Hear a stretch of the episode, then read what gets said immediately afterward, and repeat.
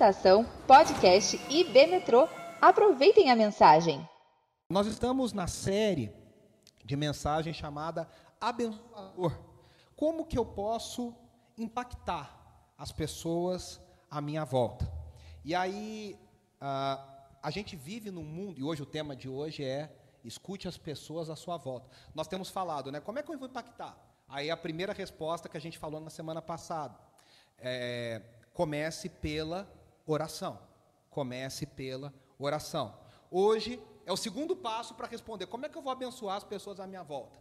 E aí, a segunda resposta que nós vamos dar é: escute as pessoas à sua volta. A gente vive num mundo, você já deve ter ouvido essa frase por aí, que a internet deu voz para quem não deveria ter. A gente vive num mundo que todo mundo consegue falar em algum tipo de uh, público. A gente tem, né, os meninos assistem YouTube aí o dia inteiro, quem assiste YouTube, a gente tem os super chats agora do YouTube, que você vai lá e paga um valor para os podcasts, para os programas, lerem o seu comentário. Tem até, esse dia eu estava vendo um podcast, estava assim, se você quer fazer propaganda no nosso podcast, você dá 200 reais, que aí eles leem a propaganda lá no podcast, porque o pessoal mandava e fazia propaganda quase que de graça. Eles falaram, não, peraí, para fazer propaganda, duzentinhos aqui no super chat. Né? A gente vive num mundo onde todo mundo tem voz, onde todo mundo quer falar. Né? A gente, você com certeza já viu aí algum perfil por aí que a pessoa tem 10 seguidores e está lá, real oficial, né? É, você fala, mas oficial do quê, né? Mas a pessoa quer ter um lugar ali para ela comentar o Big Brother, para comentar a série, para falar mal do político, para falar bem do político, para comentar da vida do vizinho, para falar do outro. A gente quer falar, falar, falar. E o mundo de hoje, todo mundo fala, mas pouca gente quer ouvir, pouca gente quer escutar. Eu não poderia deixar de citar aqui a grande dupla de compositores da música brasileira, Roberto Carlos e Erasmo Carlos. Tem uma música gravada nos anos 70, se eu não me engano, foi no disco do Roberto Carlos, chamado Roberto Carlos, em 1971. Um, é, Dizem, alguns dizem que é o melhor disco da discografia do Roberto Carlos, é um baita disco, de 1971. E ele gravou uma música chamada Todos Estão Surdos. Essa música tem até um, um, uma tagzinha, um, um riff muito marcante, que é lá, lá, lá, lá, tá, tarará, lá. É bem marcante, bem conhecido. E essa música tem uma frase que diz assim: primeiro que a música chama Todos Estão Surdos. E é uma, é uma música que o, o compositor canta para Jesus. E ele diz assim: muita gente não ouviu, porque não quis ouvir. Tanta gente só ouve o que convém. Eu acho que isso era verdade em 1971 e isso é verdade em 2022. Tanta gente escuta o que convém, o que interessa. A minha avó, depois que passou de uma certa idade, ficou surda, bem surdia de um lado. E aí você falava coisa, ela não entendia, você falava coisa, ela falava, ah, mas eu não ouvi. Não mas o que você queria que ela não ouvisse, ah, mas você podia ter certeza, ela sempre ouvia. Você falava assim, mas como é que você ouviu? Uai, eu ouvi, mas o que não precisava, o que não interessava, o que a gente queria, ela não ouvia. E tem muita gente que tem essa surdez seletiva, né? Escuta o que quer, deixa de escutar o que quer. E aí nós temos falado sobre essa necessidade de sermos abençoadores, de gerarmos discípulos. E a gente precisa entender como que a escuta faz parte disso. No mundo de hoje, no mundo que nós vivemos, a gente não consegue abençoar pessoas se a gente não, primeiro, escutar pessoas. A gente não consegue impactar gente se a gente, primeiro, não se dispuser a ouvir. A Stephanie tem um ministério lindo, o Lições do Luto, e eu tenho certeza, eu já vi ela recebendo esse tipo de feedback, e eu tenho certeza que ela escuta isso todos os dias ou todas as semanas, de gente falando: Nossa, que bom que você me ouviu. Né? Nas rodas de conversa que vocês estão fazendo. A pessoa ela não quer receber uma resposta, ela não quer, ela quer falar. Ela quer ser ouvida, ela quer entender que ela importa. E tem uma história na Bíblia que nos mostra bem isso no livro de Atos. Está lá em Atos capítulo 8, a partir do versículo 26 até o 39. É uma história muito legal, ah, que conta a história de Filipe com Filipe o evangelista com o etíope eunuco. E olha o que, que diz Atos capítulo 8, do versículo 26 até o 39. Um anjo do Senhor disse a Filipe: Vá para o sul, para a estrada no deserto que liga Jerusalém a Gaza. Filipe partiu e encontrou no caminho um alto oficial etíope, o eunuco responsável pelos tesouros de Candace, de Candace, rainha da Etiópia. Ele tinha ido a Jerusalém para participar da adoração e estava no caminho de volta. Sentado em sua carruagem, lia em voz alta o livro do profeta Isaías. Então o Espírito disse a Filipe: aproxime-se e acompanhe a carruagem. Filipe correu até a carruagem e, ouvindo que o homem lia o profeta Isaías, perguntou-lhe: O senhor compreende o que lê?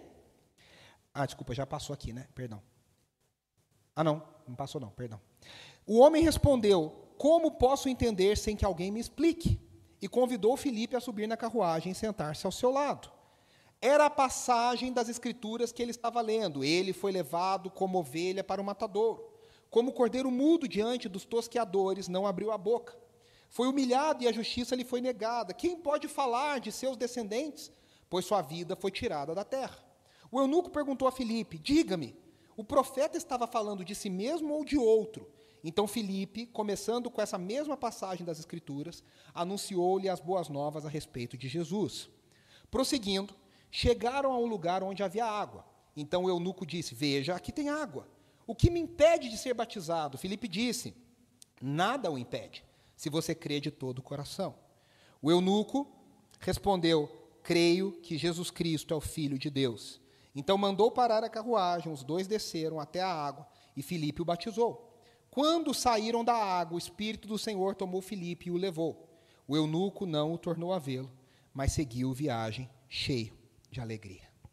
Amém? Essa é a palavra do Senhor. Essa é uma história fabulosa, cheia de nuances. E às vezes a gente dá pouca atenção a essa história, porque Atos conta a história de João, de Pedro, e de repente passa para Paulo a partir do capítulo 9, que é o capítulo seguinte a esse que nós lemos. E a gente fala, ah, Filipe é um personagem de segunda categoria, de segunda classe, ele não é um apóstolo. E a gente não presta atenção em tantas coisas ricas que esse texto tem a nos ensinar. Primeira coisa, o texto começa dizendo que um anjo do Senhor mandou Filipe pegar a estrada e estar naquele ponto para encontrar aquele homem naquele exato momento. E aí eu coloquei assim, primeiro ponto, Deus quer nos usar para que ouçamos os questionamentos das pessoas ao nosso redor. Veja só, Lucas vem contando uma história da igreja primitiva. Eu já disse para vocês várias vezes que Lucas escreveu o Evangelho e escreveu Atos. Na verdade, para Lucas é uma história só, que ele escreve para o mesmo destinatário que é Teófilo. E o que, que Lucas faz? Ele espelha em Atos tudo que Jesus mandou fazer no seu Evangelho. Então, tudo que Lucas colocou no Evangelho, Jesus falando, fazendo e ensinando, ele mostra a igreja em Atos cumprindo aquilo que Jesus fez. Se Jesus orava, em Atos a igreja ora. Se Jesus manda fazer discípulos, na, em Atos a igreja faz discípulos. E aí ele vai cortando a narrativa da igreja, e é interessante porque em alguns momentos a gente não tem noção de tempo. A gente não tem noção de quanto tempo se passa. Por exemplo, na conversão de Paulo. Você lendo Atos, parece que Paulo se converte. Conversão não é bem o termo, né? Paulo, porque Paulo ele era judeu e continuou judeu. Ele simplesmente entendeu que Jesus era o cumprimento de tudo aquilo que ele esperava, que ele não sabia. Né? Quando Paulo encontra com Jesus a caminho de Damasco, a impressão que dá em Atos é que Paulo imediatamente começa a pregar, e começa a fazer, e começa a ensinar. E o próprio Paulo fala em Gálatas que ele ficou entre a sua conversão e o início do seu ministério sete anos sendo ensinado por, pelo, pelo Senhor no deserto da Arábia. Então, Atos não é uma história cronológica, facinho, certinho. Ela é uma história recortada para contar uma narrativa. Lucas escolheu o que ele deveria falar e contar. E aí ele vem contando a história. E a igreja que está cumprindo a, a, comissão, a igreja que está pregando o evangelho é cheia do Espírito em Jerusalém. Agora, o próprio Filipe pregando em Samaria. Depois, Pedro e João vão a Samaria para ver se o evangelho está chegando naquelas pessoas estranhas que os judeus achavam imundas, achavam sujas. E eles percebem que o evangelho chegou em Samaria. Lembre-se, Jesus disse: Vocês serão minhas testemunhas em Jerusalém, Judéia, Samaria, até os confins da terra. E aí, a gente vem Lucas vem contando que, de repente, a igreja começou a crescer tanto que os apóstolos ficaram sobrecarregados. E aí, o que, que aconteceu? Os apóstolos decidiram, então, orar e pedir que Deus levantasse sete homens cheios do Espírito, para que esses homens atuassem nas frentes práticas do atendimento às viúvas e aos pobres.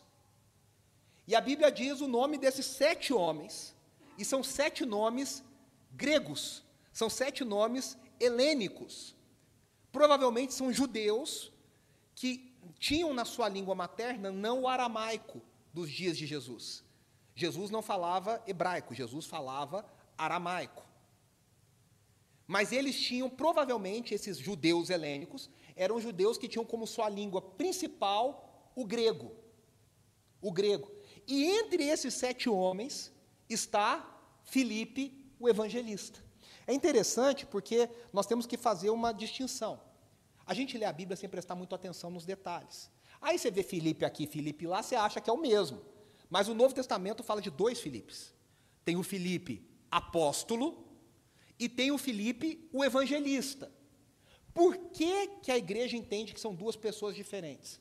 Porque quando há uma perseguição em Jerusalém, inclusive logo após a eleição desses sete judeus helênicos, a Bíblia diz, Atos diz que os apóstolos permaneceram em Jerusalém, mas o resto da igreja foi dispersado pela perseguição para pregar o evangelho. Se Filipe está pregando em Samaria, esse Filipe não é o apóstolo que ficou em Jerusalém, que é aquele que era amigo de Natanael, que era aquele que era da cidade de João e André. Esse é Filipe o apóstolo. Esse Filipe que nós estamos lendo aqui em Atos 8 é o evangelista. Ele era parte dos helenistas, esse grupo de judeus que tinha a língua principal, o grego, em oposição ao aramaico. E a gente vê esse homem pregando em Samaria, esse homem sendo usado por Deus. Ele foi tão usado por Deus para pregar em Samaria que Pedro e João descem em Samaria para ver, atestar, né, falar, olha, realmente o evangelho está sendo pregado aqui. E agora, aí depois tem uma, uma cena de Simão o mago, que fica perseguindo Pedro e João, querendo o mesmo poder. Ah, me fala qual é o poder que vocês têm, eu também quero usar esse poder tal. A gente sabe a história.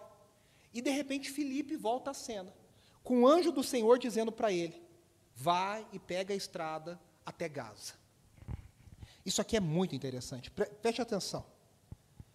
Esse é o destaque, o mensageiro de Deus, que quer que o homem de Deus tenha um encontro. É interessante porque a gente sempre pensa em multidão. A gente sempre pensa que Deus vai interagir, quando Deus vai falar, Ele vai nos colocar na frente de multidões. Ele quer que a gente escute milhões de pessoas. A gente tem mania de grandeza. Você já viu na igreja brasileira? Você já viu, com certeza, ou recebeu essa oração. Quem é velho de igreja, com certeza já recebeu essa oração. Deus quer fazer algo grande na sua vida. Deus nunca quer fazer algo pequeno na nossa vida. Deus quer fazer algo grande na vida de todo mundo. E a pessoa já fica com aquela mania de grandeza, né? pensando: o que, que eu vou fazer? O que, que, vai, que, que vai ser? Né? Meu pai conta uma história que uma vez, quando ele era pequeno, não em Barbacena, mas ele era menino pequeno em Botelhos, que também é em Minas, ele e meu tio ganharam um, um rolo de filme de cinema. E era um rolo comprido, comprido, comprido, comprido. E aí eles ficaram doidos para ver aquele, que era aquele filme, né? E eles eram amigos do, projetor, do projetista do cinema de Botelhos. E aí eles foram lá e tal. E o cara fez uma sessão, uma matinê só para o meu tio e para o meu pai, para colocar o filme que eles ganharam, o rolo de filme que eles ganharam. Meu pai falou que, tal qual a surpresa dele, era um índio que aparecia na tela com um moicano assim, um índio, aqueles ah, nativo-americanos. E aí ele fazia assim, how? E acabou o filme. O que, eu estou querendo dizer com isso? Tem hora que a gente acha que a, gente vai criando uma coisa na nossa cabeça e a gente se decepciona, porque o que, é grande para Deus e o que, que é grande para nós? A transformação de um caráter de uma pessoa, a salvação de uma pessoa, a transformação de uma família são coisas grandes para Deus, que a gente às vezes não valoriza. E aqui fica tão claro que Deus considera cada pessoa tão importante, que ele dispõe um homem que pregava numa região que ninguém estava pregando. E fala para esse homem: agora você já foi usado. Pedro e João estão aqui. Agora vai para lá, que eu quero te usar. E talvez Felipe pensava: será que eu vou pregar para a cidade inteira e tal? E de repente ele percebe que o encontro marcado era com um cara. Com um cara. Eu falo isso, gente, porque eu vivo de falar, de pregar, de ensinar, de dar aula. Olha, quando tem pouco aluno, né, Lília? A gente tem pouco aluno na turma, dá um desânimo. O professor gosta de sala cheia. A gente quer né? É, é, claro, a gente quer pregar com, com gente. Quando tem uma, duas pessoas, fala, não, o que, que é o desafio? Vou pregar com a mesma energia, vou pregar com a mesma força de vontade. Por quê? Porque a gente nunca sabe o que Deus quer fazer. E aí, é muito interessante, né?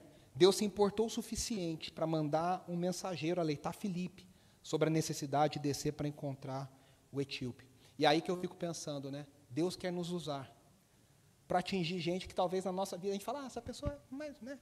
O porteiro do seu prédio, o adolescente que é vizinho lá no prédio, a pessoa que, sei lá, trabalha no supermercado, na padaria. Como que Deus pode nos usar para alcançar essas pessoas? Então a grande questão aqui é que Felipe deveria se deslocar para esse encontro especial. Esse encontro especial. E até um, um, comentarista escreve um negócio muito interessante. Ele diz assim: esta parte de Atos se distingue do que estava vendo até aqui no seguinte: ao invés de conversões em massa, nós temos três cenas seguidas em Atos sobre conversões individuais. Atos 2, Pedro pregou, 3 mil se converteram. Depois, de novo, mais 2 mil. Pô, multidão. Aí agora a gente encontra o etíope, depois a gente encontra Saulo sozinho, que encontra com Jesus, e depois Cornélio, que depois toda a sua casa é salva. Isso é lindo. E aí o texto continua e diz: um alto oficial etíope. O que, que isso nos ensina? Que Deus quer que nós ouçamos a todos. Vamos ver por quê. Primeiro, esse homem era um etíope. O que, que significa isso? A região conhecida como Etiópia, vou até ler aqui, ó, em tempos antigos, é provavelmente outra diferente do que conhecemos hoje. Não é a mesma Etiópia de hoje. Ela deveria ser localizada ao sul do Egito, em Cuxi, na parte central do Sudão atual. Essa Etiópia dos tempos de Jesus é onde hoje é parte do Sudão, abaixo do Egito, ao sul do Egito. O que, que significa? Que provavelmente esse homem era negro que provavelmente esse homem era de uma outra etnia, de uma outra raça, completamente diferente daquela onde a igreja estava surgindo. E olha que coisa linda! O evangelho estava atingindo agora não só gregos e judeus, gentios, mas estava atingindo um novo grupo de pessoas, abrindo as portas da salvação, que provavelmente era aquele homem representando a raça negra. Isso é uma ótima notícia. Como que o Evangelho vai atingindo todas as pessoas, de todos os jeitos, de todas as cores, de todos os lugares. Não é mais só para Israel, não é mais só para Jerusalém, não é mais só para os judeus. Agora é o Evangelho que atinge os confins da terra. E aí, esse homem não era só etíope. O texto diz, Lucas nos diz que ele era etíope, eunuco. O que, que significa isso? Eunucos eram homens castrados, designados para cuidar de haréns, das esposas dos imperadores e dos reis, das esposas e concubinas. Então eles castravam esse homem para esse homem não ser uma ameaça de roubar as concubinas e as esposas. E aí, além disso, os eunucos também, por serem de muita confiança, eles acabavam lidando com o tesouro real, lidavam com o dinheiro, com as finanças do império. Aí eh, um comentarista diz que o eunuco poderia ser simplesmente um alto funcionário do governo, mas não castrado. Só que aqui no caso, Lucas fala que ele era um alto funcionário do governo e eunuco. O que Lucas está dizendo é: esse homem era provavelmente um homem negro, castrado, trabalhava cuidando da, da, dos haréns, da, da rainha e do rei ali, e ele era um homem de confiança, e ele lidava com o dinheiro da rainha. E aí fala aqui o nome de Candace, que não é o nome da rainha, mas é o título de uma dinastia, a dinastia de Candace. E aí fala que esse homem tinha ido a Jerusalém. Aí a pergunta que fica é: peraí, mas esse homem saiu lá de baixo do Egito, foi parar lá em Jerusalém, né, ele subiu, passou o Egito inteiro, atravessou por quê? Será que ele era um prosélito convertido ao judaísmo? Como é que é o prosélito? Prosélito eram pessoas que não eram de Israel, que se convertiam à fé judaica. Então eles passavam por um ritual e eles se tornavam judeus. Só que esse homem não poderia ser judeu. Ele não poderia ter se tornado um prosélito convertido ao judaísmo. Por quê? porque ele era eunuco. Havia uma proibição na lei mosaica que homens castrados não poderiam ter acesso total à comunidade de Israel. Então, provavelmente, esse homem que sai de um país tão distante e vai para Jerusalém participar da adoração em Jerusalém, ele é uma pessoa que simpatiza com a fé judaica, mas ele não pode fazer totalmente parte. Ele sempre se sente um pouquinho excluído. E cá entre nós, não é que ele se sente excluído. Em Jerusalém era o seguinte: ele não podia passar da porta. O templo tinha uma porta. E a porta era assim: mulheres, primeira porta. Aí entravam os homens. Aí na segunda porta eram sacerdotes. Depois, os sumos era um, um lugar extremamente de privilégios. E esse homem não podia entrar nem no pátio das mulheres, ele ficava no pátio dos gentios.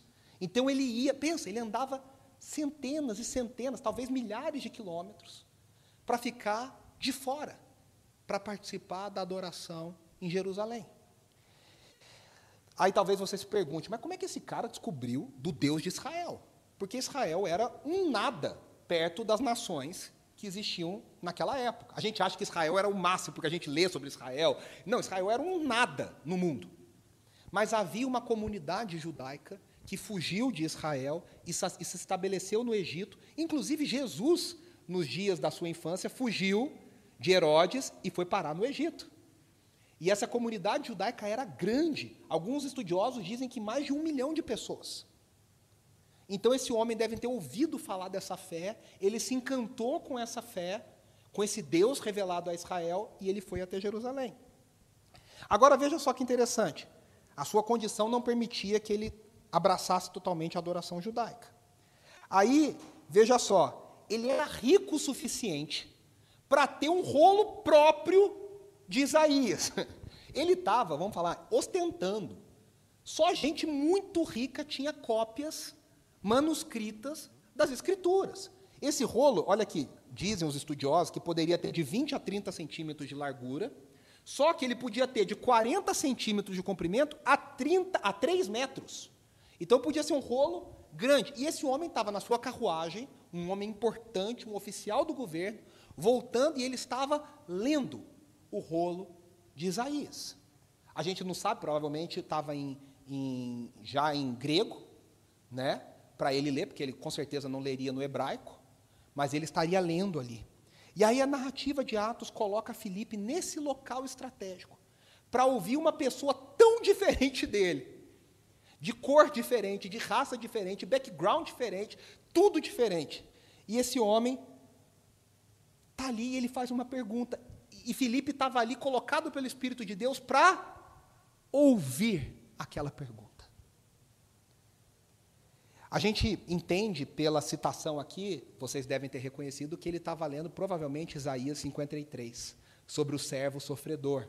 Nele não havia beleza alguma, não havia nenhuma formosura que nos, nos agradasse. Ele era homem de dores, ele sabe o que é padecer. E aí, esse trecho que Lucas. Veja, naquela época não tinha capítulo e versículo. Lucas não poderia falar, ele estava lendo Isaías 53, do tal ao tal. E Lucas coloca um trecho para todo mundo entender qual parte de Isaías o etíope eunuco estava lendo. E aí, quando Filipe escuta que ele está lendo aquilo ali, Felipe fala para ele, movido pelo Espírito: O Senhor compreende o que lê? E aí a gente precisa entender que a gente precisa pregar a mensagem de formas diferentes, em diferentes contextos culturais.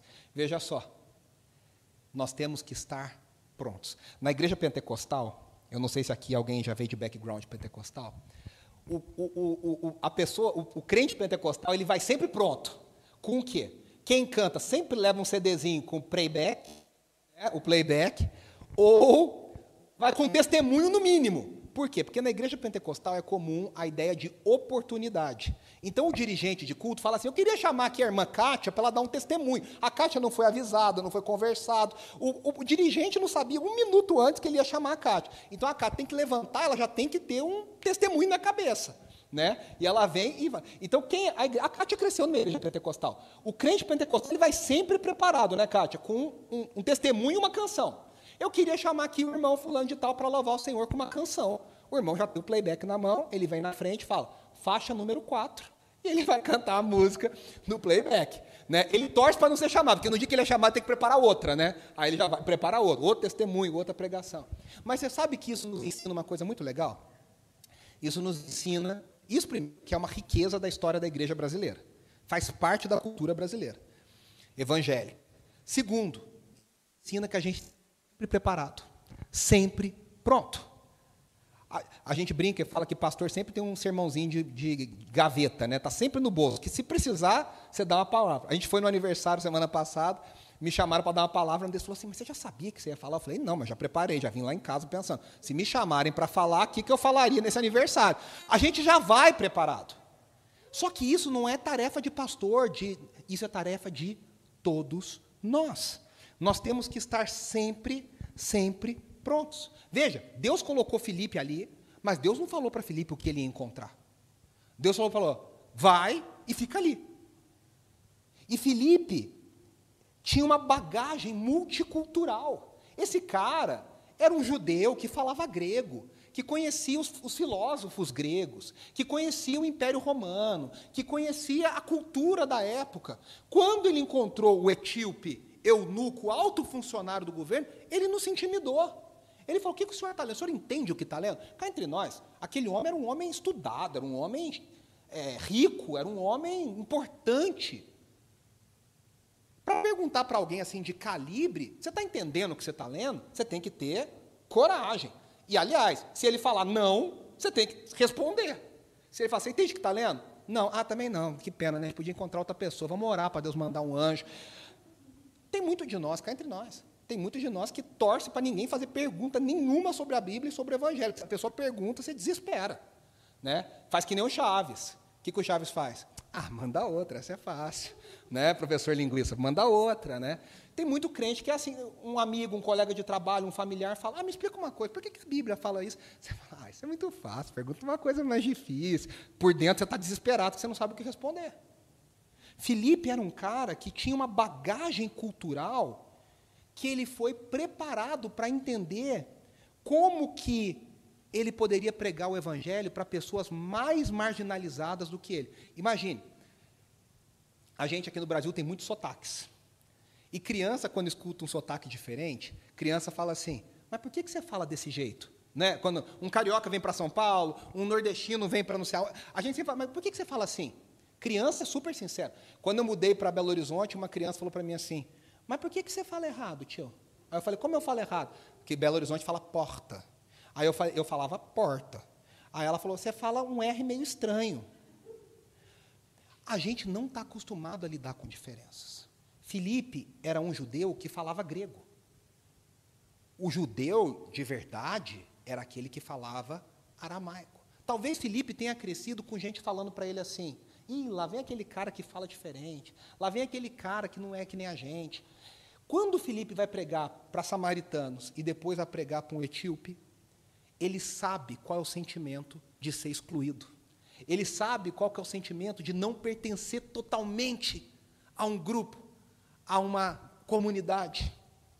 Deus usa toda a igreja de forma diferente. Olha que interessante, Deus não usa só os apóstolos. Os apóstolos estavam lá pregando. Mas Lucas nos conta que Deus usou um cara comum da igreja, Filipe o evangelista. Deus não quer só usar pastores, pastoras, bispos, apóstolos. Deus quer usar cada um de nós.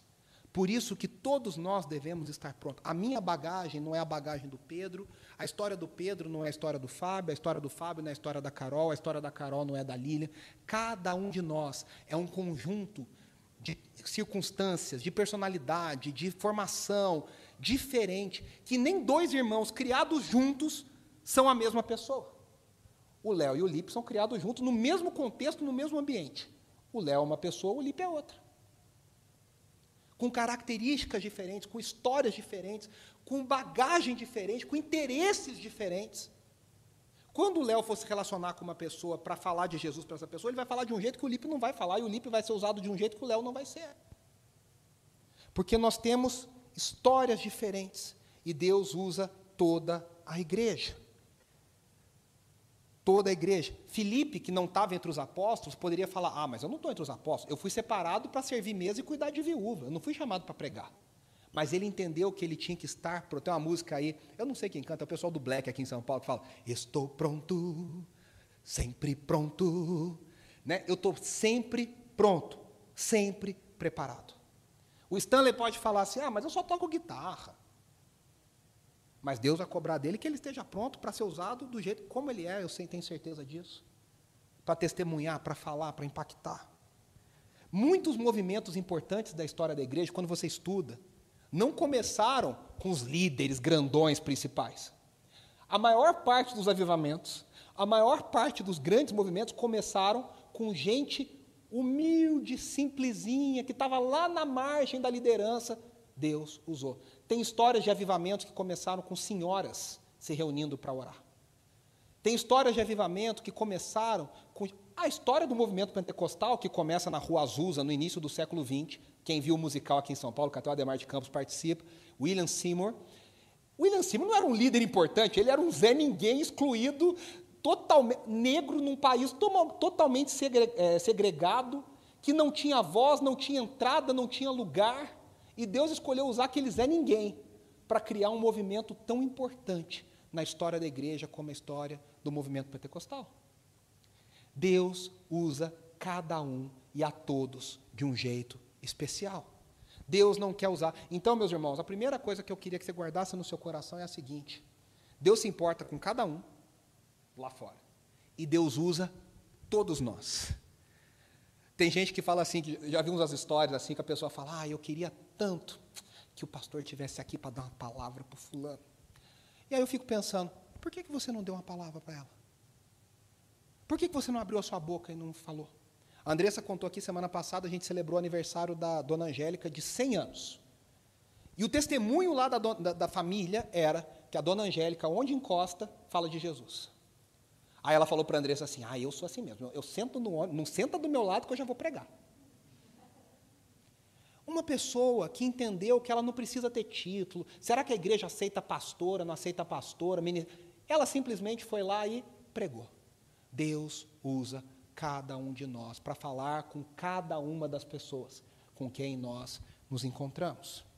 E aí, a escuta estratégica, orientada pelo Espírito, se torna um convite para Felipe subir na, na carruagem. Felipe foi colocado pelo Espírito, ele escuta, ele fala: opa, aqui está meu gancho. E aí aquela pergunta, o senhor está entendendo? Aquela pergunta virou um convite para ele subir na carruagem. E quando Felipe sobe na carruagem, ele começa a estabelecer uma ponte para pregar sobre as boas novas de Jesus. Se nós ouvirmos o que as pessoas estão dizendo à nossa volta, se nós estivermos preparados, nós seremos convidados para nos sentarmos com essas pessoas. Muitas vezes a gente não é convidado para sentar e, ouvir, e, falar com essas pessoas porque a gente nem ouviu, a gente já começou a falar. Qual que é o grande problema? Vamos ser sinceros entre nós aqui, só tem a gente aqui. Qual que é o problema dos evangelismos, muitas vezes? Que a gente não quer ouvir, a gente simplesmente quer jogar goela abaixo uma coisa na vida da pessoa. Você precisa de Jesus, senão você vai para o inferno, você precisa de Jesus. Você não escutou nada, você não sabe a história da pessoa, você não sabe o que ela está passando, você não sabe qual é a dor dela. Você simplesmente quer falar, falar, falar, falar, falar, falar, falar. Se a gente escutasse o que as pessoas estão dizendo, escutasse com estratégia, se a gente fosse preparado, o que, que aconteceria? Você pega um gancho e fala: opa, eu vou daqui. E aí você levanta uma pergunta, que levanta outra pergunta, que levanta outra pergunta. E quando você vê, você está sendo convidado para jantar com essa pessoa, para tomar um café, porque você se tornou uma pessoa agradável. Tem muito. O Saião sempre falava isso, né? Tem o, o, o, o muçulmano xiita e tem o crente chato, né? Que é aquele cara insuportável, que ninguém quer perto, que é o cara que acha que é dono, que é o vizinho do Homer Simpson, que é o Flanders, que é o insuportável, que é o bonzão. Um dia o Homer Simpson fala para ele assim, Flanders, por que, que é ser um cristão? Ele falou, cristão é olhar para todo mundo e dizer que ela está errada e ela vai para o inferno. E tem muito crente que é isso que ele olha para o amigo e fala: Olha, você vai para o inferno. Ele olha para o vizinho e fala: Você vai para o inferno. Olha que você vai para o inferno. Que tipo de relacionamento, que tipo de ponte, que tipo de contato, que tipo de acesso a gente ganha no coração das pessoas? estabelecendo isso. Então a gente precisa da escuta estratégica. Veja o processo de Filipe. O processo foi: Filipe foi escolhido por Deus pela sua formação e pela sua bagagem. Filipe estava atento à direção do Espírito. Ele ouve de forma estratégica a pergunta do eunuco. Ele se oferece para explicar a passagem. E aí ele começa a pregar as boas novas de Jesus de Nazaré. Veja quanta coisa aconteceu antes dele pregar as boas novas de Jesus. Olha só, olha esses dois versículos. Como igreja, a gente é esses dois versículos aqui. A gente quer falar sem ouvir. Provérbios 18, 2 diz assim: O tolo não tem prazer no entendimento, mas sim em expor os seus pensamentos. Tiago 1,19 diz assim: Meus amados irmãos, tenham isto em mente. Sejam todos prontos para ouvir, tardios para falar e tardios para irar-se. A igreja é muito pronta para falar e pregar e condenar, e muito devagar para ouvir. Tiago fala o contrário: sejamos prontos para ouvir. A gente não pode abençoar o mundo sem ouvir o que o mundo tem a dizer. A gente não pode alcançar pessoas se a gente não ouvir o que as pessoas estão dizendo. O Francis Schaeffer, que foi talvez o maior apologeta do século XX, fundador de Labri, escritor, pregador, pastor, ele fala uma coisa muito interessante. Ele ensinou que nós precisamos ouvir atenta e humildemente o que o mundo está dizendo, para que a gente possa pregar com eficiência a mensagem do Evangelho.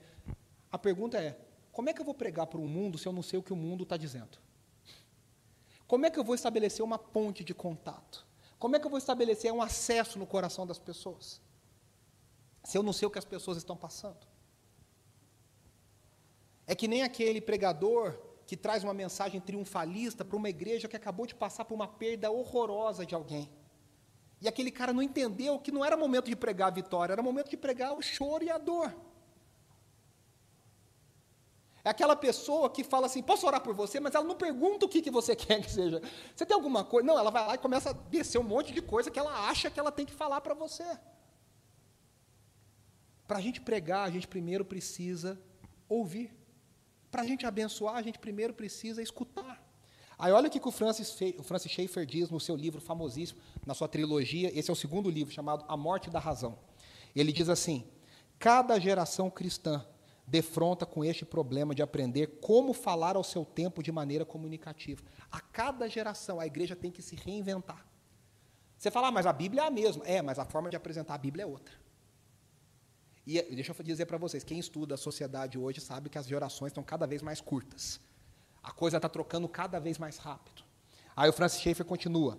É problema que não se pode resolver sem uma compreensão da situação existencial, em constante mudança com que se defronta. Olha só, para que consigamos comunicar a fé cristã de modo eficiente, portanto, temos que conhecer e entender as formas de pensamento da nossa geração. E o Francis Schaeffer ele, ele vai falando: como é que a gente entende o que o mundo pensa e está sofrendo? Você olha para a arte. Ele fala: você quer entender como é que o mundo está pensando? Olha as canções, olha as séries, olha os filmes, olha, olha a arte. A arte espelha as, a alma da sociedade. Por isso, Francis Schaeffer ele era especialista em criar todo um negócio em cima de filme, em cima de música, em cima de. de ele, tinha, ele ia pensando: como é que eu vou pregar? Veja, Paulo fez isso em Atos capítulo 17. Paulo, antes de pregar em Atenas, a cidade mais importante do mundo naquela época, na parte filosófica, Paulo dá uma volta em Atenas. O que, que Paulo está dando a volta em Atenas? Ele está ouvindo o que Atenas está dizendo e falando. Ele está olhando quais são os monumentos daquela cidade. Ele está olhando como as pessoas vivem naquela cidade. Aí Paulo começa a pregar, ele não fala assim, Atos 17, depois você pode ler na sua casa. Ele não fala assim, irmãos, o Deus de Israel revelado em Isaías. Ele não fala isso. Ele fala, meus irmãos, primeiro eu quero deixar um elogio para vocês. Que vocês são muito religiosos. O crente tradicional cai para trás, né? Paulo está elogiando a idolatria de Atenas. E ele fala: vocês são tão religiosos que eu vi uma estátua. E essa estátua dizia ao Deus desconhecido. Porque os atenienses tinham tanto medo de esquecer um Deus, que eles fizeram uma estátua e falaram: se a gente esqueceu alguém, a gente deixa aqui, ó, todo Deus esquecido é esse aqui, é o desconhecido.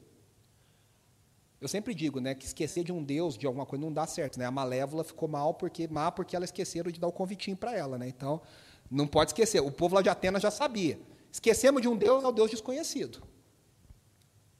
E aí Paulo fala um fala tem um versículo na nossa Bíblia, no discurso de Paulo, que a gente acha que é a coisa mais linda. Paulo fala assim, porque nele nos movemos, vivemos e existimos. Aí o crente fala, ai, que coisa linda. Isso não é dito por um profeta de Israel. Isso foi escrito por um poeta grego que nem conhecia o Deus de Israel. E Paulo vê aquilo e fala assim: esse cara não sabia o que estava falando, mas ele está falando do Deus revelado em Jesus Cristo. É como se eu fosse pregar e falasse assim, como diz J. Quest: vivemos esperando o dia que seremos melhores para sempre. E a pessoa fala, ué, mas J. Quest está na Bíblia, eu não estou sabendo. Né? Por quê? Porque a gente está ouvindo o que o mundo está dizendo, quais são as dores, quais são os anseios. É uma escuta estratégica. O que, que os nossos cantores estão cantando? O que, que os nossos escritores estão escrevendo? O que, que os nossos artistas estão pintando? O que, que o YouTube está dizendo? Quais são as dores desse mundo? Quais são as dores das pessoas? A gente às vezes vive numa bolha tão grande que a gente não consegue se comunicar. Aí a pessoa fala de festa, você fala, pô, mas eu não vou em festa. Aí a pessoa fala de bebida, aí você não fala, mas eu não bebo. Aí a pessoa fala, quer, você fala, mas eu não assisto. Tinha uma época que era assim, não tinha nada. O crente tinha televisão escondida dentro do armário. Mas não podia falar que tinha, né? Então a pessoa falava e falava, não sei, você vai novela, não estou sabendo, você viu que não estou sabendo. Quando a gente podia ser muito bem alguém que pega, sabe, vou pegar o último, último capítulo de novela que eu vi assim, que foi um sucesso no Brasil. O último capítulo da, da Avenida Brasil, e ao invés de criticar quem está assistindo a Avenida Brasil, falar assim, Caramba, essa é uma história de perdão, essa é uma história de redenção, essa é uma história de reconciliação. A gente tem que ouvir pensando como eu posso falar de Jesus através dessa situação. Como que eu posso falar do Evangelho através dessa situação? Sabe por quê? Aí você fala, ah, mas isso é um negócio forçado, né? Não. Se é forçado é porque tem uma coisa errada. Porque o crente, ele olha para o mundo todo e pensa, como é que o Evangelho entende isso? Isso tem que ser uma coisa natural para a gente. O crente, naturalmente, tem que ser alguém que vê qualquer coisa e fala: opa, o evangelho rejeita isso. Não, opa, o evangelho reforça isso. Opa, o evangelho quer redimir isso. A gente tem que ouvir na escuta estratégica. E aí, para terminar, eu queria colocar algumas coisas aqui, olha. Como é que você ouve as pessoas? Você ouve perguntando: quais são as dores do mundo? Quais são as dores dessa pessoa? O que, que dói lá no fundo dela? Ela quer aceitação? Ela quer reconhecimento? O que, que ela está buscando? A gente vive na época mais conectada e as pessoas estão completamente solitárias. O que, que essa pessoa quer na vida? O que, que ela está buscando? Segundo, quais são as coisas que realmente importam para determinado lugar? Eu me lembro, esse ano faz 10 anos que eu mudei para São Paulo. Quando eu cheguei em São Paulo, quem vem de fora, os meninos estão vindo, estão chegando agora, a gente percebe muito claramente como a cultura do lugar é diferente. São Paulo você vai assustar. Eu me lembro que eu pegava muito metrô quando eu mudei para cá em 2012. E um dia eu estava correndo no metrô e eu pensei, mas por que, que eu estou correndo que eu não estou nem com pressa? Mas aqui em São Paulo, na dúvida, corre. Na dúvida, trabalhe. E a gente acha lindo e maravilhoso. Meu cunhado mudou para Vancouver, o Rodrigo e Gabi. Faz três anos que eles estão lá. Ele falou, aqui, no começo era um susto. Quatro e meia da tarde, as pessoas desligam o computador e vão embora do escritório e vão passear, vão no lago, vão no parque. Ele falou, em São Paulo eu trabalhava até 10 e meia da noite. O que, que importa para aquele lugar, para aquela cidade? Quais são os valores dessa pessoa? Segundo, quem detém o poder na cultura que você está que você está falando? Quem são as pessoas que importam, que têm o poder? Quem tem, por exemplo, hoje na nossa cultura, youtubers são pessoas poderosas. O que um youtuber fala, cara, esse cara tem milhões de seguidores. Quem detém o poder na cultura? O que, que essas pessoas estão falando? Quais são os princípios que essa cultura valoriza? O que, que é valorizado aqui em São Paulo? Aqui em São Paulo é valorizado o cara que trabalha, o cara que dá duro, o cara que sua. Em outras culturas é, são outras coisas. A gente precisa fazer um mapeamento para ouvir as pessoas. O etíope é um homem inteligente, importante. Ele lê Isaías, mas ele não entende. E aí ele fala: quem vai ser esse servo sofredor? Quem que é essa pessoa que está sofrendo? E aí, os judeus da época responderiam de três formas. Alguns diriam, é o próprio profeta Isaías que está falando de si mesmo. Outros diriam, é Israel, o servo sofredor é Israel, o homem de dores é Israel, o homem sem beleza é Israel, o homem que vai para o matador é Israel. Outros diriam, talvez seja um Elias ressurreto, talvez seja um outro personagem. Mas Felipe agora, ele pega aquela pergunta que o etíope faz e o etíope não tem nem ideia da profundidade do que ele está perguntando. Ele está perguntando: quem que é essa pessoa aqui que o profeta está falando? Ele não sabia a profundidade do que ele estava perguntando. Eu fico espantado que tem hora que a gente. Eu gosto muito de pegar letra de músicas, né? E aí você pega a letra de música. O meu amigo Fábio Sampaio fez uma série no Instagram falando músicas que não são cristãs, mas poderiam ser. E aí a pessoa fala assim: ah, mas ele não, nem sabia que ele estava falando isso. Eu falo: e muda o que está falando? Ah, mas o Chico Buarque não sabia que ele estava falando isso. Então, mas ele falou. Sem saber, sabendo, ele falou. Ele não tinha nem ideia, mas olha, olha que resposta linda. A resposta é essa. Pá. A resposta é Jesus. A resposta é Jesus. Para todas as perguntas que a nossa cultura faz, eu te garanto que a resposta é Jesus. Como é que eu posso ser curado? Jesus. Como é que eu posso ser tirado da minha solidão? Jesus. Como é que a minha sexualidade pode ser trabalhada? Jesus. Como é que eu ser, posso ser aceito? Jesus. Como é que eu... Só que não é simplesmente falar assim, Jesus, Jesus, Jesus. Não basta ser, o Neymar fez 30 anos ontem, né? Não basta 100% Jesus na testa. Eu tenho que saber como entregar essa mensagem. E aí que Felipe tirou nota 10. Porque nem o etíope sabia, mas Felipe falou: opa, essa pergunta é boa. Silvio Santos já diria, né? Mas essa pergunta é boa, essa pergunta é boa, boa pergunta. Essa pergunta é boa. Aí você vai lá e pá, prega o Evangelho. Filipe estava preparado. Aí a conclusão para a gente encerrar. Lucas escreve assim: anunciou-lhe as boas novas a respeito de Jesus. Veja, essas boas novas do Evangelho e elas continuam valendo para hoje, não só para o tempo da igreja. Você crê nisso, que o Evangelho continua valendo para hoje? O Evangelho que Paulo pregava, o Evangelho que Pedro pregava, o Evangelho que João pregava, o Evangelho que Filipe ensinava, é o mesmo Evangelho que vale para hoje. Ele destruiu barreiras naquela época e ele continua destruindo barreiras hoje. Olha só, a gente já falou que na lei mosaica, na lei de Moisés, o etíope nunca seria aceito plenamente na comunidade de Israel. No mundo nosso que é politicamente correto, o etíope nunca ia ter acesso, ele seria sempre excluído.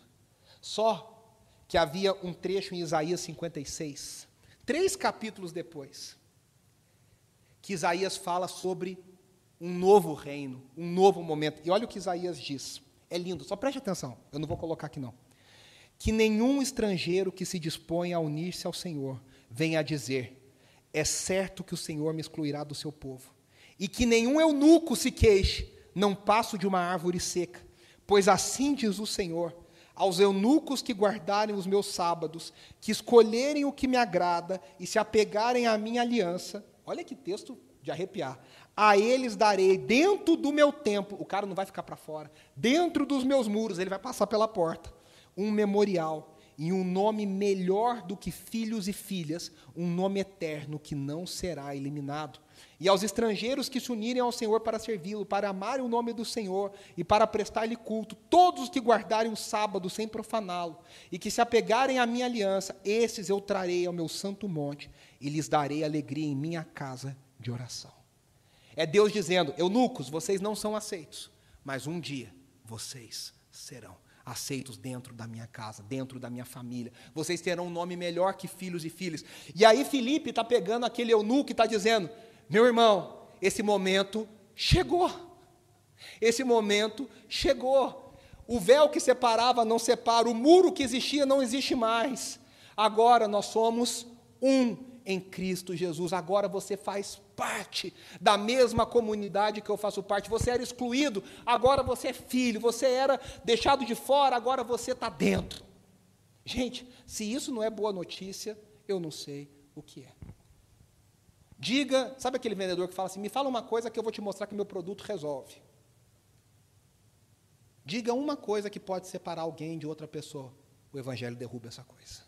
Ah, mas ele é pobre, o evangelho é para os pobres. Ah, mas ele é negro, o evangelho é para os negros. Ah, mas ele é rico, o evangelho é para os ricos. Ah, mas ele é branco, o evangelho é para os brancos. Ah, ele é grego, o evangelho é para os gregos. Ah, ele é judeu, o evangelho é para os judeus. Ah, ele é homossexual, o evangelho é para os homossexuais. Ah, ele é heterossexual, o evangelho é para o heterossexual. Ah, ele é dos Estados Unidos, o evangelho é para quem é americano.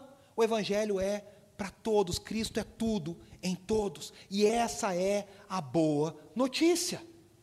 O evangelho, ele confronta todos nós ricos e pobres, brancos e negros, brasileiros e americanos. O Evangelho redime todos nós. O Evangelho nos dá um lugar na família de Deus. E aí, quando Felipe fala isso para aquele etíope eunuco, o etíope fala: E o que, que me impede de ser batizado? E Felipe tem a alegria de falar: Nada. Talvez uma pessoa que você pare para ouvir fale para você, mas o que, que me impede de fazer parte da família de Deus?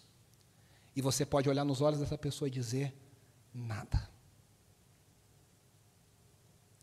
Tem tanta gente que eu já vi, você com certeza já ouviu a pessoa falar assim, e talvez a gente já tenha isso na nossa vida.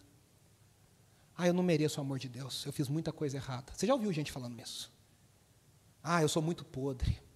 Deus não vai me aceitar quando Ele descobrir as coisas que eu penso, que eu sinto. E aí você pode olhar para essa pessoa e dizer: meu irmão, minha irmã, não tem nada que te separe do amor de Deus. O apóstolo Paulo diz em Romanos 8: não tem altura, não tem profundidade, não tem coisa no presente, não tem coisa no passado, não tem coisa no futuro. Não tem altura, não tem profundidade, não tem nada que pode nos separar do amor de Cristo Jesus.